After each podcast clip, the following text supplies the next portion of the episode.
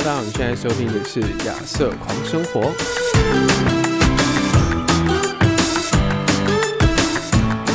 Hello，大家好，我是阿粉，欢迎回到亚瑟狂生活。那我们今天要来讨论的就是，呃，其实你最想要去逃离，或者是你最想要去可能移除你生人生中你觉得是很很阴暗的东西，或者你觉得其实你不敢跟别人去开口的这个部分。其实我后来就是慢慢体验之后，我发现，呃，让你比较不一样的，就是让你有你独特性，甚至在你之后的这个可能你事业的发展，或者是你是一个创作者的话，那其实这些部分就是你很想要去呃可能改掉的，或者是你想要去脱离的。那有的人可能是可能是财务，可能是金钱；那有的可能是呃他的身体状况，有的可能是他的一些经验或者是一些回忆。那我们今天要来去讲一个一个故事，它就是艾雷岛的威士忌。那大家知道我们之前有去做一个频道嘛，就是郝总监瞎谈。其实，在这个过程当中，其实学到好多。威士忌的一些一些知识，然后威士忌的一些一些事情，我就又觉得很有趣，你知道吗？你知道像艾雷岛的话，因为它是一个海岛嘛，就是一个小小的海岛，所以它的这个树木，它的树没有很多。那你知道，就是呃做威士忌的时候，它有一个过程，它需要去烘那个麦子，它要把那个麦子烘干。那可能在呃苏格兰啊，就是这这些可能地比较大的这些国家，那他们就会烧烧柴嘛，大家一定会是烧柴去把它熏干这样子。那艾雷岛它没有那么多的木头，那它怎么办呢？就它的土地呢，就是有很多的那个泥炭台，那它里面可能也是很多那个树那个什么植物的根呐，所以它的这个土里面的这个腐殖啊。有很多，所以他们就把这些土切下来，这样，所以它土切下去是这个声音，这样子，所以你就知道它里面其实是有很多很多的这些纤维或者是这些根茎这样子。然后他们就把这个东西晒干，把这个土块晒干，然后之后就开始烧这样子。呃，当初做这个事情是因为资源不足，所以他们去烧这些东西这样子。可是你知道吗？很特别，就是他们。这样子处理之后，他们的这个这个麦其实都有一个一个味道，他们称之为泥煤味。啊，这个泥煤味有的其实闻起来或是喝起来，其实蛮像消毒水的，对，就真的是消毒水。那它有的是有像一种烟熏的那种那种那种味道，这样子。你知道，也是因为这一个东西创造出艾雷岛独特的风味。艾雷岛在这个威士忌的这个，你知道威士忌界里面，它是很重要的一个产区。就所有泥煤味，然后就嗯，就是艾雷岛。那艾雷岛的有几个很很知名的大酒厂，像布格拉迪啊、博莫尔，还有就是嗯，像考艾拉他们，就这这几个，啊，有很多个了，我没有全部记起来。那他们其实都在这个威士忌的调和里面扮演很重要的角色，因为这一个味道真的是太特别了。所以我要说的是，如果艾雷岛他们当时候有足够的木材，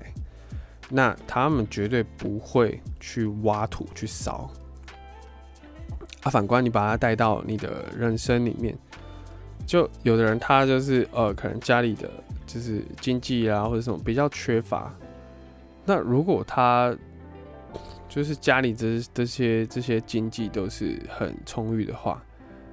那其实他就一定会少一些。你知道，就当当你家里的那个那个资源不是很充足的时候，你是不是你就需要比较多，可能自己要去呃要出去打工啊，或者是你要比较早去开始去赚这样子。也因为这样子，就是说。嗯，我看过很多像这样子类型的这种这种呃创业家，就是他们是资源很缺乏的情况下，然后出来的。也许你会觉得说你的某些部分就你不如别人，自己好像低人一等这样子。其实我们都会这样子，就是我们会觉得说，好像呃，我要像谁一样啊，我才可以比较比较成功这样。我今天没有到那么顺遂，那么那么的成功，就是因为啊，我的什么部分怎么样子？那在这个过程当中，你就会开始呃，你会可能不喜欢你自己，或者你会不喜欢你的家庭。反正你就是会去怪罪嘛，所以你就会把所有可能你的一些失败都归咎在那个部分。那这样子的话，你就会变成一个局面，就是说你其实也蛮容易去放弃的，也就啊努力都没有用了啊，因为我就是怎么样怎么样啊，我到底是不急啊，啊我就是靠边上塔车啊。然后我就是我我去之前去打工的时候，然后我有一个。同事，他其实很很认真，他做事情也是蛮蛮肯学的，蛮吃苦耐劳的。然后，就是在吃饭的时候，就是，嗯，因为因为我我就是我会蛮常就在吃饭的时候看书嘛，那我就我就跟他说，就是就其实你看到我我如果如果我现在这个时间我在用手机，那。今天跟明天的我其实没有差太多，因为老实说，社群软体的那些那些东西、那些资讯，真的会让你有成长的不多。所以你滑着滑着，其实就只是在抖吸干这样子。可是你今天如果是你去看书，或者是你去做一些，呃，会会让你就是成长的，可能像是一些学习一些，知道手机有的软体可以学习嘛。所以，如果如果说你是把握每一分每一秒去让自己去成长、去学习的话，今天的你跟明天就差了这这一个小时的时间，那其实长期累积下来是会差距蛮巨蛮大的。那我当然我在我在看我在看那个就是可能跟那个那金融有关的书嘛，那我就我就我就跟他说，我我是蛮推荐他看的，就至少你要开始先去了解这个。因为你不去看的话，就算你之后可能你累积到一笔财富，你也不会去，你也不知道怎么去管理它，你也不知道怎么去让它去发挥更大的效应。这样，那我朋友跟我朋友就跟我回答，就说：“嗯，不然我我不得看册啦，就是他就说他嗯从以前到现在就不看书，他只只看漫画这样子。”啊，我就觉得我就觉得蛮可惜的，因为。为什么看书对一个人那么重要呢？就是因为看书直接影响的是你的价值观，那也影响你的心。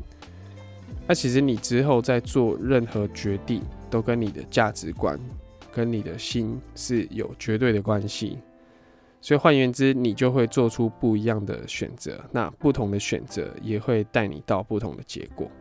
所以那个差距其实是会非常巨大的。所以，如果如果有有时间的话，呃，就算没有时间，你也你也是需要就是挤出时间来，可能先从你想看的一些书，嗯，开始去看。你觉得你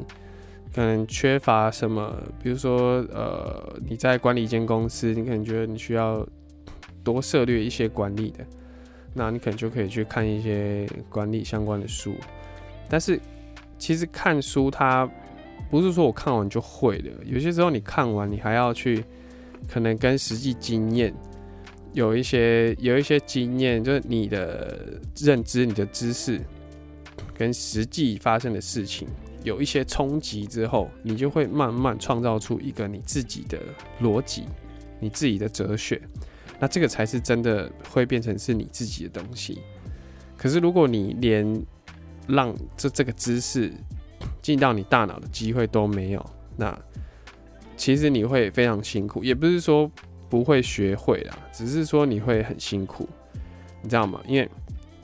就像我们今天如果要呃去探险，你没有一个地图的话，虽然你也有可能会走得到，但是你也有可能会一直绕，一直绕，一直绕，你走不出去，走不到那个目的地。所以看书的话，很像是在看地图，就是。地图上显示的跟实际走路其实有时候不太一样，但至少你有一个方向，你知道你该怎么去努力这样子。所以，呃，像像我自己的话，就是我们家其实没有很多的资源，但是也因为这样，就是我开始很会去找，就是我可以去使用的资源。像其实方法有很多啊，可能像 YouTube，像就是做做影片，很多时候我有些不会的东西，我就上网去找。那我最常去找的其实是去找国外的 YouTube，这样子，就是他他是讲英文的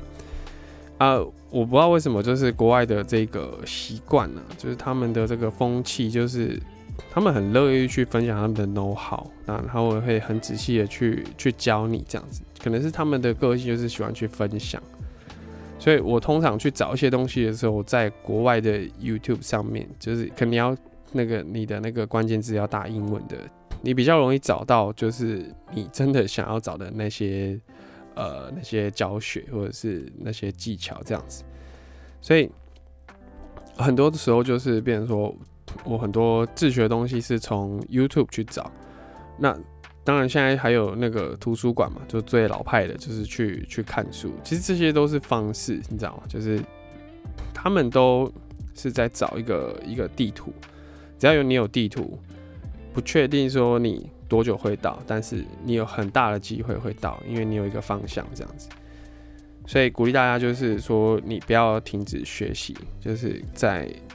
任何东西，就是你有兴趣的，你都可以去去学习这样子。其实我自己本身是有，就是有一点点阅读障碍，所以我小时候我就只能看图像、图画。对，我的图后图像记忆法非常强，但是我只要碰到文字的话，我有时候会，就是你知道会看到整个晃神，然后跳抓，就是你就觉得那个字好像在移动，对你没办法集中精神去看他们。对我记得我小时候好像看的第一本故事书吧，是我觉得。我心里面就觉得我需要去看书，即便它只是故事书，我不要只看漫画。对，因为看漫画就很像吃吃甜点嘛，就很很轻松，很好接受，但是其实对你没有太多的营养价值，所以你必须要学习去吃饭，对，这样你的身体才会越来越强壮。所以我记得那那本故事书没有很厚，但是我看超久。我的先天的缺陷就是我可能。不是那么习惯看文字，但是我觉得我需要，所以我就硬读，我就硬看，然后跳掉，那我就跳回来，所以我就花了大概一个月还两个月的时间才看完那本故事书。对，那对一般人来讲，可能可能一般的就看书就很快嘛。对，其实我我一些朋友他是那种就是像自由班那种，然后一本书他说他一两天就看完，我就很惊讶眼神看着他说：“你有认真看吗？你是翻封面翻一翻而已，是不是？” 对。所以他有些人他的读书的这个速度非常快，所以他在他在阅读，他在累积资讯的速度就会很快。对，那其实有些时候是蛮羡慕他们，但是我后面慢慢去学习、去接纳、去拥抱你自己，因为在读的这么快，那也是他的人生，那不是你的人生。就我们每一个人都在不同的起点开始出发。那我们可以一直在自己的原点，然后羡慕别人的起点怎么离终点好像你感觉比较近，但是你也可以就从现在开始，你慢慢的走，慢慢的走。就我们最常碰到的问题点就是我们会很喜欢去跟别人比较。那你跟别人比较的过程当中，你不是觉得自己超棒，就是觉得自己超烂，所以你只会有这两种结果。那这两种结果其实对你来说都没有太大的益处。所以我后来开始学习，就是我看我自己，我看我自己需要什么，那我就去去努力什么，我不用去跟别人比较，因为就像爬山一样，他不能帮我走完这个路程，就算他走的再怎么快，他怎么鼓励我，他怎么陪伴我，我还是得跨出我的每一步，一步一步的走走走，走到我们要走的那个地方，这样子。也许你会觉得说，你人生中的某些部分让你啊，让你觉得很难使力，让你觉得很不顺利。可是其实也是因为这些部分让你更独特，也让你比别人看到更不一样的风景。所以我觉得每一个人都有，每一个人都有为他预备的舞台，但是你必须要先学会接纳你自己。那你才能够站在那一个属于你的舞台上面。所以这就是我目前为止我对于这个人生的这个部分的体体悟这样子。那如果你有什么就是想要跟我讨论的，或者是你想要告诉我的，也欢迎你在留言告诉我们。那如果你喜欢这个节目的话，也帮我们评价五星，那尽量五星啊，对，这样这样会感觉很开心。然后你也可以去分享或是关注，分分享给你的朋友这样子。好，那这就是我们这一集的节目。好，那我们这一集就到这边喽，拜拜。